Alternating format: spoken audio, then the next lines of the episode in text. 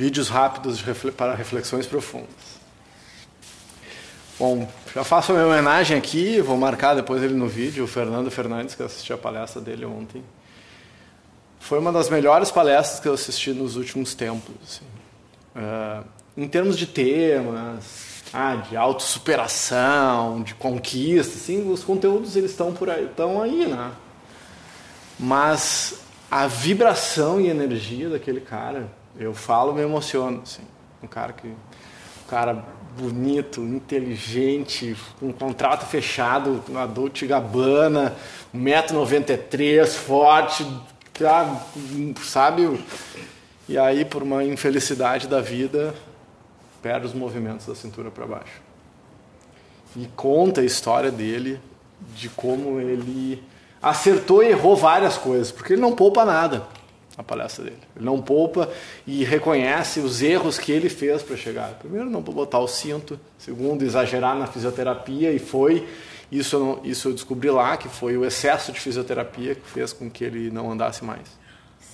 Porque a, já, o que ele falou nos videozinhos eu botei. Ah, a fisioterapeuta mandava fazer 30, fazia 60. Mandava fazer 40, fazia 80. Porque ele é né, um cara intenso e ele botou na cabeça que ia voltar e o excesso. Que ele ia para Milão, né? É, que o excesso fez com que gerasse uma complicação. Não, é impressionante a história, assim, ó, e, e de uma vibração, de uma alegria, de uma energia contagiante, assim, sabe? De tu, tu, sai da, eu saí da, tu sai da palestra do cara com vergonha de ter reclamado alguma coisa na tua vida, de qualquer coisa. E, e aí relaciono com, com umas coisas que me deixou um pouco frustrado na minha pesquisa de mestrado sobre propósito, liderança movida pelo propósito, que apareceu unanimemente, é que o teu propósito ele só realmente se manifesta e aparece quando ele é colocado à prova quando uh, tu tá sob pressão, quando alguma coisa que não era para acontecer, entre aspas, acontece. Porque em épocas de, de celeiros cheios, né, de comida da geladeira, do que for, de abundância, tu, tu pode até ter um propósito, mas tu jamais vai ter certeza até o momento em que te pressionam e em que tu tem que escolher entre o curto prazo e o longo prazo. É, então aquilo que te dá prazer imediato ou vai te dar uma felicidade sustentável no longo prazo. E eu não sou adepto assim, quem já me, quem já me acompanha ou quem segue né, nas redes sociais sabe que eu não sou. Ah, eu só valorizo que. Ah, se não for difícil, não, a gente não valoriza, né? Não. Nós já combinamos aqui que tem um mantra novo, né? É, Quanto mais fácil, mais eu valorizo. Por que, que tem. Ah, tem que ser difícil para valorizar? Não, isso aí. Depois os. Tu tem uma vida fácil. Exatamente. Então, antes dos 42, antes dos 40 podia ser. Agora, depois dos 40, quase nos 42, eu, eu tenho um mantra que todos os segundos. Ah, se vier alguma coisa fácil de mão beijada, eu vou pegar e vou agradecer e vou ser grato. Não vou desdenhar porque veio fácil. Porque a gente desdenha o talento que veio fácil. A gente desdenha o namorado, a namorada que veio fácil. Ah, ela é muito fácil. E idiota, aproveita que é fácil, te agarra, não solta mais. Ah, a gente, a gente acaba criticando, né? Então, ah, a gente procrastina. E aí o Miguel pediu esse tema sobre procrastinação muitas vezes nesse sentido, porque aí eu tenho que ir me colocando numa pressão para que sob pressão eu consiga produzir. E tem uma medida que é interessante, tem um TED Talk sobre isso, sobre procrastinação bem legal, que fala que tem uma medida de pressão que é, se tu está fora do, do range, tu está fora do alcance da pressão, tu realmente não vai produzir nada. Se tu está fora tanto sem pressão nenhuma, se tu está fora over de pressão. Tem o um ponto ótimo, que é o que o Mihaly Csikszentmihalyi que é o cara do flow, que criou esse termo, flow, que tem aquela faixa ótima entre a habilidade que tu tem e a dificuldade da tarefa. Ali está o ponto de fluidez, ali está o ponto, talvez mudando o paradigma da procrastinação de uma procrastinação talvez boa.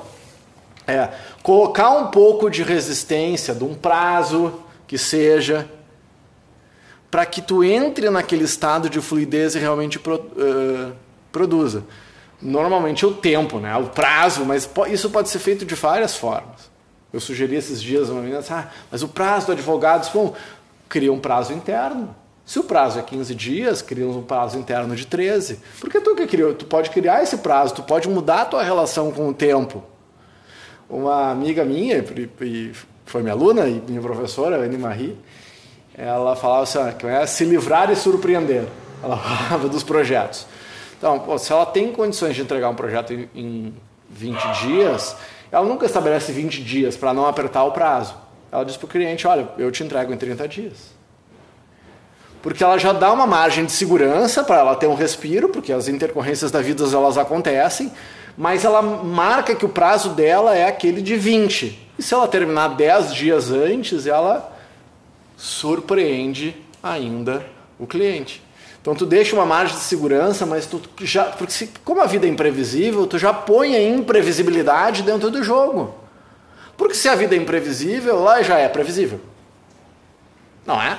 Se a imprevisibilidade é a regra, e aí, se, e aí os nerds, que eu estou ficando nerd, vou estudando lá a mecânica quântica do Heisenberg, que tu entende que a constante é a incerteza e que o tempo e o espaço são as variáveis, e a única constante que existe é a incerteza.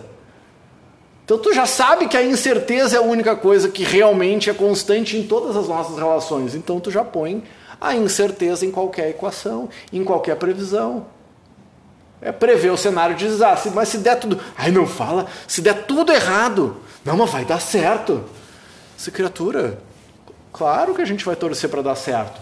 Mas e se der errado, tu tá preparado? Então a gente tem que estar tá sempre preparado para o desastre, mas trabalhando com otimismo. Porque se eu trabalho só no, no lado otimista, eu, eu me desequilibro dentro da história. Porque o mundo não é dual, gente. É só a nossa mente que ela é dual. Então a procrastinação pode, a gente pode trabalhar a procrastinação de uma maneira a nosso favor. Ah, algum momento tu te sentiu infeliz de ter cumprido com a tarefa que tu realizou? Não, né? ninguém fica infeliz né? quando realiza a tarefa. Tu... Então, ressignifica, reencontra o significado, coloca significado naquela tarefa, vai ficar mais fácil de realizar. Porque pode dar tudo certo, mas, bom, logo eu, eu e o Trucano, os colegas de faculdade, que começaram os disquete, impressoras, sempre dava problema no disquete. Sempre dava problema na impressora. Disquete, para quem não é, para quem não sabe o que é, é um negócio que se usava antigamente para gravar informações dos computadores e de passar um pro outro. Ah, então, para vocês que não sabem, nunca viram um disquete, procura no Google depois que vão descobrir o que é disquete. Ai, e, e aí, para fechar com a palestra do Fernando, assim, que foi realmente uma surpresa, o convite da Paty Leves, minha amigona, é, de como e uma das coisas que ele que marcou e que a gente pode trazer para o dia a dia, as pessoas olham para a minha cadeira de rodas como se fosse um problema. A minha cadeira de rodas é só mais um problema. Eu tenho mais 200 problemas. Cara, então não é o, o, problema, é um dos tantos problemas. E aquilo, cara, o cara demais, assim. E ele disse assim, ah, uh, tem várias pessoas que me mandam mensagem, e-mails e tal, que eu tô com problemas, eu falei, lute, a vida não é fácil, lute todos os dias. Arranje um motivo para lutar. Então, esses tempos leves, entre aspas, de facilidade, eles fazem gente bundona. Então, Cara, arranja um motivo para lutar e para valer a pena, para levantar e luta. Isso, cara, tu tem um motivo. Qual é o motivo? Ah, não sei. I'm too young to care. Ah, tinha, um, tinha um senhor lá, no, lá na fazenda que era o seu Lili. E para quem não vem na aula, não vai saber da história. Até a próxima.